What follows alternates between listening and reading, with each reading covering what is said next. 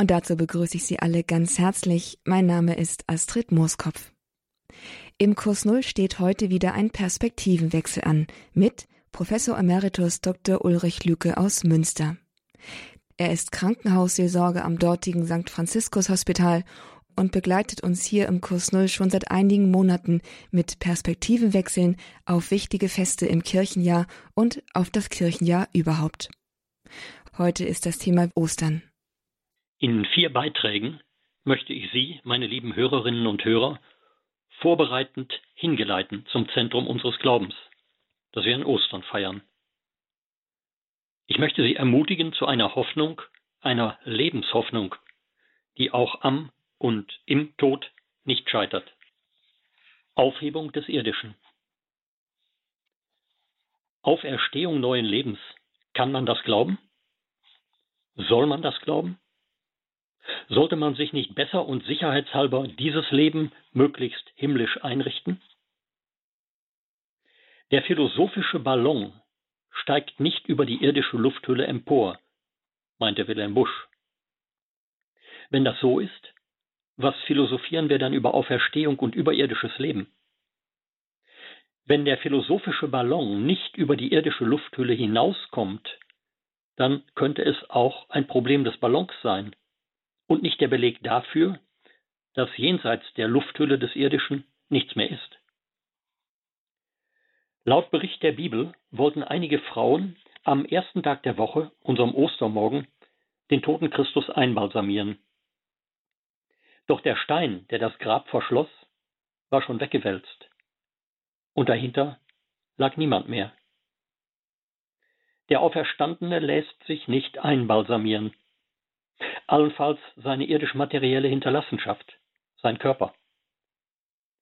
Zwei Männer stellen im Lukas-Evangelium den entsetzten Frauen daraufhin die entscheidende Frage: Was sucht ihr den Lebenden bei den Toten? Er ist nicht hier, er ist auferstanden. Sollen wir also die Gräber links liegen lassen? Für belanglos erklären? Ganz sicher nicht. Denn erst das Grab stößt uns drastisch auf das tödliche Ende unseres Lebens. Aber ist das tödliche Ende unseres Lebens nicht auch das Ende der Endlichkeit? Ist der Tod nicht die Aufhebung der Endlichkeit, die Verunendlichung des Endlichen, wie der Philosoph Hegel meinte? So sucht, wer am Grab sucht, irgendwie doch an der richtigen Stelle, denn er sucht an der Grenze des Menschen nach dem Entgrenzenden, nach dem, was die scheinbar absolute Grenze des Todes sprengt. Als eben erst das Licht des Ich-Bewusstseins aufgegangen war, also circa 200.000 Jahre bevor irgendwelche Hochkulturen auftauchten, zeigten der Homo erectus und der Homo sapiens neanderthalensis ein bemerkenswertes Verhalten. Sie beerdigten ihre Toten. Schon die frühesten Gräber der Menschheitsgeschichte zeigen die Spuren von einem Glauben an ein Leben über den Tod hinaus. Da wird schwefelhaltige Erde zu Rotocker gebrannt, gemörsert und als rotes Pulver über die Toten gegossen wie ein Blutersatz, wie ein Lebenselixier. Da werden Tote nicht einfach entsorgt, sondern über und über mit Blumen überhäuft, wie die Pollenanalyse der Bodenbestandteile zeigt. Da werden Tote geschmückt mit Muschelschalen wie zu einem Fest und mit Nahrungsmitteln, Werkzeugen und Waffen ausgestattet. Da ist die ahnungsvolle Hoffnung darauf, dass es mit dem Leben weitergeht. Das leere Grab ist in der Tat kein Beweis dafür, dass der, der darin gelegen hat, auferstanden ist. Er könnte auch gestohlen worden sein. Aber umgekehrt ist auch das mit einem Leichnam gefüllte Grab kein Beweis dafür, dass jemand nicht auferstanden ist. Sonst wären die Gräber unserer Heiligen, Reliquiare und Sarkophage, soweit sie Gebeine enthalten, allesamt Belege dafür, dass es keine Auferstehung gibt. Der Himmel ist offenbar kein Beinhaus, kein Mortuarium oder Ossarium. Christen glauben nicht an eine Auferstehung zurück in dieses endliche, leidvolle, befristete und widerrufbare Leben. Auferstehung ist nicht Reanimation. Christen glauben an eine Auferstehung in ein unendliches, leidloses, unbefristetes und unwiderrufliches Leben, an ein Leben in Vollendung. Weder das Fehlen noch das Vorhandensein der Gebeine taugen zum Beweis oder zum Verweis unserer Hoffnung auf Auferstehung. Was sucht ihr den Lebenden bei den Toten? Wo also sollen wir den Lebenden suchen? Eben da, wo die Lebenden sind. Wir sollen ihn und seine Lebenszeichen bei uns, unter uns, zwischen uns und in uns suchen. Denn so Angelus Silesius, ein Mann des 17. Jahrhunderts, nicht du bist, der da lebt, denn das Geschöpf ist tot. Das Leben, das in dir dich Leben macht, ist Gott. Der gekreuzigte und zum Leben erstandene wird in der Bibel erkennbar an zwei Dingen. Erstens an seinen Wunden. Auferstehung lässt die Wunden nicht einfach verschwinden. Die Leidensgeschichte bleibt eingeschrieben in die Heilsgeschichte. Auch unsere Leidensgeschichte ist integraler Bestandteil der Heilsgeschichte. Das Leiden wird nicht mit Halleluja übertönt oder übertüncht, nicht hinweg triumphalisiert, sondern transformiert. Das ist die Nagelprobe auf unseren Osterglauben, das und wie wir die Leiden der anderen mittragen und die eigenen Leiden ertragen. All unser Leben und Leiden wird transformiert. Friedrich von Spee 1591 bis 1635, der das Leiden des Dreißigjährigen Krieges in entsetzlicher Weise auch am eigenen Leib erleben musste und der in finsterer Zeit zum Anwalt der Hexen wurde, hat wie kaum einer sonst das Licht der Auferstehung besungen und zugleich die Karfreitagswunden nicht unterschlagen. Das meint das Bild vom verklärten Leib. Der Leib so dichtet er, der Leib ist klar, klar wie Kristall, Rubinen gleich die Wunden all. Die Seel durchstrahlt ihn Licht und rein, wie tausendfacher Sonnenschein. Zweitens ist der Auferstandene am Brotbrechen erkennbar. Er ist selbst Brot für die Welt, die leibhaftige Zuteilung und Mitteilung Gottes an diese Welt. Und auch das ist eine Nagelprobe auf unseren Osterglauben. Das und wie wir miteinander das tägliche und das eucharistische Brot teilen. Manche Menschen können von diesem Leben nicht genug kriegen. Denn wenn es nach diesem Leben nichts gibt, dann muss dieses Leben auf Teufel komm heraus alles sein oder alles werden. Angesichts dieses Leistungsdrucks einer puren Diesseitigkeit da gnade uns Gott. Christen hingegen glauben und sagen seit Ostern, wir kriegen genug vom Leben. Denn wir glauben an eine unauslotbare, eine unausschöpfbare Fülle von Leben, reich für alle, reich an allem, reich zum Teilen und zum Mitteilen. Das Leben, das in der Auferstehung auf uns kommt, hebt unsere Geschichte auf, im dreifachen Sinne. Es beendet unsere irdische Geschichte, es bewahrt sie, es hebt sie empor und transformiert sie. Das Leben, das kommt, ist das Leben, das uns zukommt und in dem Gott bei uns ankommt.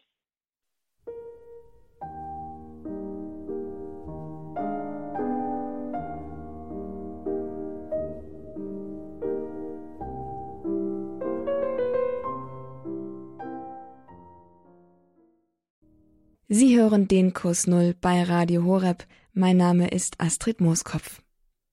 Mit vier Perspektivenwechseln geleitet uns Professor Emeritus Dr. Ulrich Lücke heute auf das Osterfest hin. Es folgt jetzt der zweite Perspektivenwechsel. Leben unmöglich? Die Bedingungen, unter denen menschliches Leben möglich ist, kennen wir einigermaßen. Wir hängen am Tropf der Sonne und brauchen Energie, die wir durch pflanzliche und tierische Nahrung zu uns nehmen. Wir brauchen eine wohldosierte Menge an Wasser und Mineralstoffen. Wir brauchen Wärmestrahlung in einem eng begrenzten thermischen Spektrum. Ist sie zu niedrig, erfrieren wir. Ist sie zu hoch, denaturieren unsere Körperproteine. Wir brauchen ein ziemlich präzises Mengenverhältnis von Kohlendioxid und Sauerstoff in der Luft zur Atmung. Wir haben einen hochspezifischen Stoffwechsel, um leben und überleben zu können. Kurzum, menschliches Leben ist an ein außerordentlich diffiziles Bedingungsgefüge geknüpft und höchst prekär. Nach menschlichem Ermessen ist jenseits dieser Bedingungen Leben nicht mehr möglich. Wer den letzten finsteren Weg des Sterbens geht, der ist endgültig und todsicher am Ende. Es ist jedenfalls noch keiner wiedergekommen. Niederschmetternde Argumente der Hoffnungslosigkeit gegen ein Leben nach dem Tod? Und dennoch und deshalb feiern wir Ostern. Ich will Ihnen zur Qualität dieser Argumente der Hoffnungslosigkeit eine Geschichte erzählen. Im Uterus einer schwangeren Frau wuchsen Drillinge heran. Zuerst wussten sie nichts voneinander, ja sie wussten nicht einmal, dass sie nichts wussten. Doch ihre kleinen Herzen schlugen schon um die Wette, und sie wuchsen prächtig. Und dann bildeten sich bei jedem Fötus ein Neuralrohr, die Arm- und Beinknospen, der Blutkreislauf wurde immer vollständiger und das Nervengeflecht verdichtete sich. Es bildete sich ein ganz komplexes Gehirn, einschließlich Großhirn aus, das sie befähigte, Empfindungen, Bewegungen und Erfahrungen zu speichern und zu steuern. Sie lernten die eigenen schnellen Herztöne von den anderen langsameren der Mutter zu unterscheiden, und immer öfter fühlten sie einander beim Strampeln und beim Purzelbaumschlagen. Es war wunderbar warm, Nährstoffe kamen im Herztakt der Mutter zur Plazenta und wurden im eigenen Herztakt durch den kleinen Körper weitergepumpt. Sie lernten das Hören von Innen- und Außengeräuschen und als echte Säugetiere das Daumenlutschen. Sie hatten Träume und in der wohligen Dämmerung konnten sie sogar manchmal schwache Lichterscheinungen sehen durch die Bauchdecke der Mutter. Die drei wuchsen unaufhörlich. Irgendwann aber wurde es zu eng im Uterus. Da dachten die drei Drillinge über ihre Zukunft nach. So kann es hier nicht weitergehen, wir sind zu viele, sagte der eine. Wir können hier nur bleiben, wenn wir nicht weiter wachsen, meinte der andere. Es gibt nur einen Ausgang, aber wer seinen Kopf durch diesen engen Muttermund zwängen muss, stirbt an einem schweren Schädeltrauma, sagte der erste. Wir sind nur an Temperaturen von 36 bis 39 Grad angepasst, sagte der zweite und jenseits dessen ist nach allem, was wir wissen, für uns kein Leben möglich. Wir können nur überleben im richtig konzentrierten und temperierten Fruchtwasser. Wir sind nur auf optische Reize im Rotlichtbereich eingestellt, sagte der Erste. Gelbes, grünes, gar blaues oder ultraviolettes Licht kann ein Embryo nicht vertragen. Das zerstört seine Augen. Wir können nur den ans Hämoglobin des Blutes gebundenen Sauerstoff verwerten, meinte der zweite. Nie haben Embryonen freien Luftsauerstoff aufnehmen und verwerten können. Die entscheidenden Bedingungen für ein Leben als Embryo ist die Nabelschnur, ergänzte der erste. Wenn die reißt, dann gibt es definitiv keine Energiezufuhr und keine Rettung mehr. Und nach diesen außerordentlich bedenklichen und sehr berechtigten Erwägungen sagten beide wie aus einem Mund, es ist noch keiner wiedergekommen. Weil der Dritte nie etwas sagte zu den Befürchtungen seiner beiden Geschwister, wurden sie ärgerlich. Du hast in deinem Embryonenleben aber auch wirklich gar nichts gelernt. In deinem Alter darf man nicht mehr so ohne Problembewusstsein leben, wie du es tust. Du bist unverantwortlich gedankenlos, bedenke doch, was auf uns zukommt. Aber der Dritte meinte nur, schauen wir mal. Da schüttelten schwere Wehen die Mutter, so dass sie schrie. Und mit den Presswehen kontrahierte die Muskulatur des Uterus. Die Fruchtblase platzte und das Fruchtwasser wurde herausgespült. Die lang erwartete Katastrophe nahm ihren Lauf. Und dann mit einer weiteren Wehe erfasste es zuerst den dritten. Er wurde kopfüber in den engen dunklen Gang gepresst, und mit immer neuen Wehen verschwand er. Kurz darauf hörten die beiden verbliebenen Drillinge ein markerschütterndes Geschrei von draußen. Es musste wohl etwas unvorstellbar Entsetzliches geschehen sein, und sie wussten, es ist noch keiner wiedergekommen. Sie und ich, wir sind wie die Embryonen und Föten im Diesseits der Fruchtblase. Angst haben wir um dieses eine kleine, beengende und beengte Leben. Es wurde uns ohne unser Zutun geschenkt. Warum sollte sich der, der so freigebig und unverdient Leben und Liebe schenkt, plötzlich als kleinkarierter Abkassierer entpuppen? Die Zeit des Geborenwerdens ist die Zeit des Sterbens, las ich vor Jahren auf einer alten Uhr. Aber die Zeit des Sterbens ist eben auch die Zeit des Geborenwerdens, sollte man ergänzen. Das Endliche wird uns genommen, damit wir des Unendlichen ansichtig werden können. Einer ist uns vorausgegangen, durch die Geburtswehen des Todes hindurch in eine neue Dimension von Leben. Ganz anders wird es sein als dieses, in ungeahnter Weise, mit nie erfahrenen Dimensionen. Der Osterglaube sagt uns, das, was wir in der Fruchtblase dieser Welt nur als den Todesschrei des Gekreuzigten identifizieren, das ist der Geburtsschrei, mit dem wir entbunden werden in eine neue, unermessliche Dimension von Leben. Der Tod ist das Tor zum Leben zum wirklichen Leben.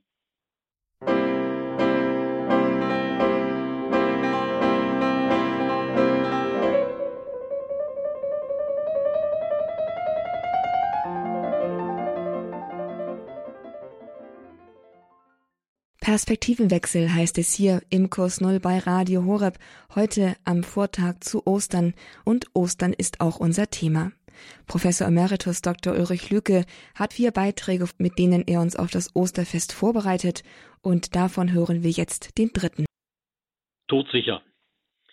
Als Biologiestudent in den letzten Semestern nahm ich kurz vor Ostern 1978 an einer biologischen Exkursion nach Marokko teil. Ich hatte Amphibien und Reptilien zu fangen das geht am frühen Morgen und am Anbruch des Abends am besten. Da haben die wechselwarmen Tiere noch nicht oder nicht mehr die richtige Betriebstemperatur. So kletterte ich fernab spät nachmittags in Felsen an der Atlantikküste umher und stieß dabei hoch über dem Wasser auf eine kleine Höhle. Ich setzte mich in den offenen Eingang und schaute fasziniert auf den Sonnenuntergang über dem Meer. Als ich dann die Höhle näher in Augenschein nahm, erwies sie sich als Grabstätte. Wie zum Schlafen hineingelegt lagen die Schädel und Knochen von Menschen so, wie wenn sie hinausschauen wollten auf die unendliche Weite des Meeres, den Untergang der Sonne, dem Ende der Zeit und der Welt entgegen. Dieses offene Grab mit dem Blick in die Weite wurde mir zum vorösterlichen Symbol. Die Gräber sind wie das Grab am Ostermorgen nicht endgültig verriegelt und verrammelt. Sie sind offen auf eine unfassliche Zukunft hin, die wir Gott nennen. Aber wie sicher ist das? So sicher wie das Amen in der Kirche, sagen wir, wenn wir eine besonders hohe Sicherheitsstufe reklamieren wollen. Ist Auferstehung so sicher wie das Amen in der Kirche? Oder gibt es noch eine höhere Sicherheitsstufe, nämlich die, die wir todsicher nennen? Ist Auferstehung todsicher oder ist nur der Tod todsicher? Wenn jemand sagt, mit dem Tod sei alles aus, dann ist auch das nicht todsicher, sondern nur so sicher wie die Philosophie, der er dabei folgt. Zum Beispiel so sicher wie das Proletariat im Kapital von Marx Manche Menschen wenden sich von den Verheißungen des Glaubens ab und den Verheißungen der Wissenschaft zu. Aber die verheißen auch nur Endlichkeit. Nur der Glaube verheißt Unendlichkeit.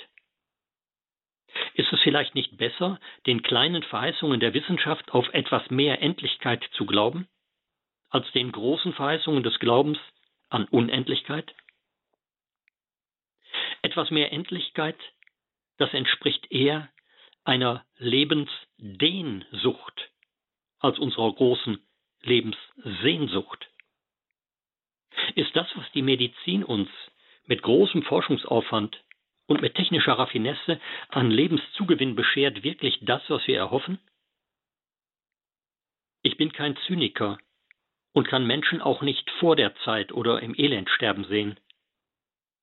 Ich bin dankbar für alle Heilung. Mich und viele von uns gäbe es ja längst nicht mehr, wenn es die Medizin nicht gäbe. Aber ich bin auch kein Zyniker, der auf Teufel komm heraus künstliche Lebensverlängerungsrekorde erzielen möchte. Manchmal sind Lebens eigentlich nur Sterbensverlängerungsrekorde, manchmal sogar gegen den nicht mehr erklärbaren Willen und ohne das Bewusstsein des Rekordhalters aufgestellt. Halten wir einmal fest, wir sind ganz und gar endlich und sehnen uns doch nach unendlich. Wie kommt das Unendliche in unser endliches Dasein? Ein befreundeter Palliativmediziner an der Universität Aachen erzählte mir diesen Fall. Eine unheilbar kranke Frau in der letzten Lebensphase wird in die Palliativstation des Klinikums eingeliefert. Mit einem speziellen Schmerzmittelcocktail kann man sie bei klarem Bewusstsein schmerzfrei stellen. Aber sie möchte, dass man ihr eine tödliche Spritze verabreicht, um das Ende abzukürzen, weil das Leben keinen Sinn mehr habe. Tötung auf Verlangen widerspricht in Deutschland nicht nur der Rechtslage, sondern auch dem moralischen Selbstverständnis dieses Palliativmediziners. Er lehnt also das Ansinnen ab. Was man einem Menschen für die letzten Tage anbieten kann und darf, ist eine terminale Sedierung. Das heißt, das Versetzen in einen Tiefschlaf, der nicht den Tod herbeiführt, indem er aber sanft und schmerzfrei hinübergleitet. Man folgt dabei dem Grundsatz, den Patienten nach drei Tagen immer unter Sicherstellung der Schmerzfreiheit wieder zu wecken um sich von ihm den Entschluss nochmals endgültig bestätigen zu lassen. Die genannte Frau wird also nach drei Tagen wieder geweckt. Da entscheidet sie, wach bleiben zu wollen, bis in den Tod hinein, weil sie plötzlich in der verkürzten Zeit noch einen Sinn und eine Aufgabe für sich und andere sieht. Sie macht also aus der zu vermeidenden Zeit eine zu gestaltende Zeit, Ihr leuchtet offenbar in der befristeten Zeit etwas ein oder auf, was Sinn stiftet bis in den Tod hinein. Vielleicht sogar über den Tod hinaus. Wir haben die Vorstellung von einem Sinn, der unser ganzes Leben umgreifen und übergreifen kann, von einer Hoffnung, die unser ganzes Leben durchdringen und transformieren kann. Indem wir uns an den Grenzen des Endlichen stoßen stoßen wir auf die Grenzenlosigkeit des Unendlichen. Und dann wird dieses befristete endliche Dasein plötzlich zum Hinweis und zum Verweis auf das unendliche, unbefristete Dasein. Ein Gedicht der Schweizer Ordensfrau Clarita Schmidt, 1906 bis 1990 hat sie gelebt, sagt das so. Überschrift Wenn schon wenn schon im Kern des Apfels der künftige Baum unserer hart, im Ei der Meise das lenzliche Lied, die schweren Schollen des Ackers Tracht und Fracht duftenden Brotes künden, und der Wellengang des Stromes vor den Gärten, die Herrlichkeit wogender Meere?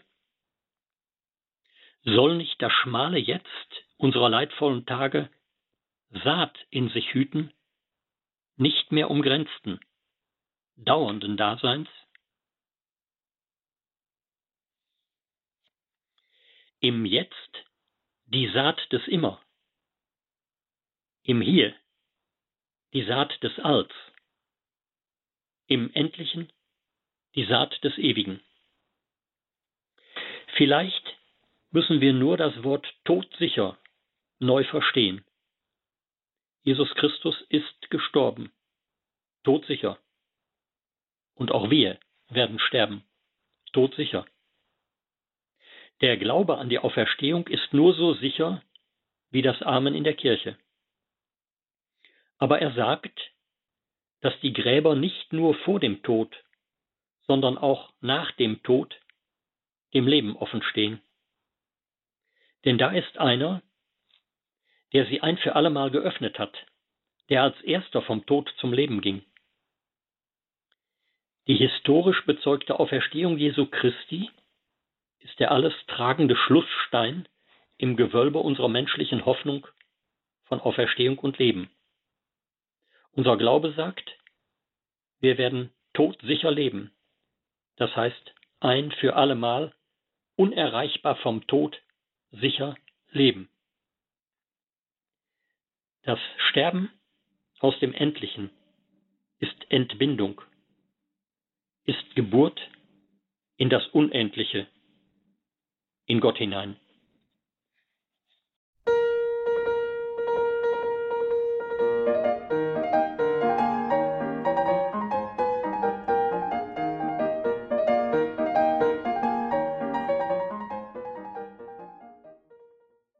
Vetomacht. Das entsetzliche Ereignis steht vielen noch vor Augen. Am 24.03.2015 hat der 28-jährige offenbar psychisch kranke Copilot Andreas Lubitz den Piloten ausgesperrt und dann den A320 der Fluggesellschaft German Wings offenbar ganz bewusst in einem achtminütigen Sinkfluch gegen eine Felswand in den französischen Alpen rasen und zerschellen lassen. 150 Menschen kamen zu Tode. Die Unglücksstelle bietet ein Schreckensbild von Tod und Verwüstung. Leichenteile bis zur Unkenntlichkeit zerfetzt und zerstreut über einen gewaltigen Geröllhang. Ist menschliches Leben ein unaufhaltsamer Sinkfluch, der am Felsmassiv des Todes endgültig scheitert? Sind wir wie die Passagiere, die offenbar erst ganz am Schluss merken, dass sie in ein tödliches Desaster rasen? Ist unser Leben einem verrückten oder kranken oder bösartigen Piloten ausgeliefert, der bewusst unser Ende herbeiführt? Angesichts dessen feiern wir Ostern und meinen damit kein tröstliches Kindermärchen, keine niedliche Frühlingsfolklore, keine heiter realitätsferne Operette. Manchmal sind es die Dichter, die am besten zum Ausdruck bringen können, was Ostern meint und was nicht. Die 1974 verstorbene Dichterin Marie-Louise Kaschnitz hat sich in ihrem Leben immer wieder mit der Frage nach Tod und Auferstehung beschäftigt. Eines ihrer Gedichte lautet Nicht mutig. Die Mutigen wissen, dass sie nicht auferstehen, dass kein Fleisch um sie wächst am jüngsten Morgen, dass sie nichts mehr erinnern, niemandem wieder begegnen, dass nichts ihrer wartet, keine Seligkeit, keine Folter. Ich bin nicht mutig. Sind das die Mutigen, die im Blick auf Sterben und Tod nichts erinnern, nichts befürchten, nichts erhoffen, nichts erwarten? Oder sind die eher nassforsch? Tun die nur mutig? Ist deren scheinbare Mutdemonstration doch eher das Pfeifen des Kindes im dunklen Keller? Die, die angeblich nichts befürchten, nichts erhoffen, nichts erwarten, befürchten nämlich etwas anderes, das Nichts. Kaschnitz zweifelt an der mutig tuenden Erwartung des Nichts. Sie zweifelt an der Verzweiflung. Sie lässt sich die Hoffnung auf Leben jenseits des Todes nicht nehmen. Sie hofft über die eigenen Fähigkeiten und Einsichten hinaus auf den, der Leben geben kann, weil er das Leben ist. Der Pfarrer und Dichter Lothar Zenetti hat den Kern unseres Glaubens in drei Zweizeilern ausgedrückt. Wir sind mitten im Leben zum Sterben bestimmt. Was da steht, das wird fallen, der Herr gibt und nimmt. Das haben viele erfahren angesichts des frühen oder plötzlichen oder tragischen Todes eines lieben Menschen. Mitten im Leben zum Sterben bestimmt. Und der menschliche Gott stirbt als Mensch mit uns Menschen. Das haben wir am Karfreitag bedacht. Wir gehören für immer dem Herrn, der uns liebt. Was auch soll uns geschehen? Er nimmt und er gibt. Was auch geschieht, wir haben es mit einem Gott zu tun, der uns liebt. Wir sind seine geliebten Geschöpfe und er ist ein Liebhaber des Lebens. Gott ist es, aus dessen Hand wir kommen und in dessen Hand wir fallen. Wir haben unsere Herkunft und Zukunft in Gott. Das feiern wir bei jeder Geburt und bei jedem Tod. Wir sind mitten im Sterben zum Leben bestimmt. Was da fällt, soll er stehen. Er gibt, wenn er nimmt. Mitten im Sterben zum Leben bestimmt, das feiern wir von Ostern bis Pfingsten. Wir glauben, dass den Verstorbenen, denen wir die Augen zudrücken, längst die Augen auf und übergegangen sind, angesichts des Lebens Gottes. Wir leben in unser Sterben hinein und wir sterben in sein Leben hinein. Der 2006 verstorbene Zeichner und Dichter Robert Gernhardt setzte sich in seinem letzten Gedichtband Später Spagat immer wieder drastisch, sarkastisch ironisch mit seiner Krankheit auseinander. Eines seiner Gedichte nennt er Strategien. Die Krankheit greift den Menschen an. Hierhin, dahin. Bis er es nicht mehr mit ansehen kann. Dies hierhin, dies dahin. Bis er sich nicht mehr ansehen kann. Nicht hierhin, nicht dahin. Bis er begreift, bin abgetan, bin hierhin, geh dahin. Wir mögen das Elend dieser Welt und uns selbst nicht mehr ansehen können. Bei Gott haben wir gleichwohl Ansehen. Im Angesicht von Menschen mögen wir abgetan sein. Gott ist von uns angetan. Und wenn wir hierhin sind, Gehen wir doch nicht einfach ziellos dahin? Wenn wir hierhin sind, gehen wir dahin, wo uns Gott mit seiner Liebe und seinem Leben erwartet. Strategien hat er sein Gedicht genannt. Das Wort kommt vom griechischen Stratos, das Heer, und Agein, führen. Christen glauben, dass das Heer derer, die dem Tod geweiht sind, von dem geführt wird, der den Tod überwunden hat. Der Glaube an das Leben über den Tod hinaus, das ist unsere Strategie. Und unser Stratege ist der, der den Tod überwand. Ostern ist kein Beruhigungspflästerchen auf die weiter schwerende, unheilbare Wunde Tod. Ostern ist kein Placebo, das nur unserer Einbildung weiterhilft. Ostern ist kein folkloristisch ausgestattetes Zuspachteln der tiefen Risse im einsturzgefährdeten Haus unserer Existenz. Ostern sagt nicht, wir werden nicht sterben. Ostern sagt ja, wir werden sterben und dennoch leben. Weil wir leben werden, kann Ostern gegen alle Selbstzufriedenheit auch zutiefst beunruhigen.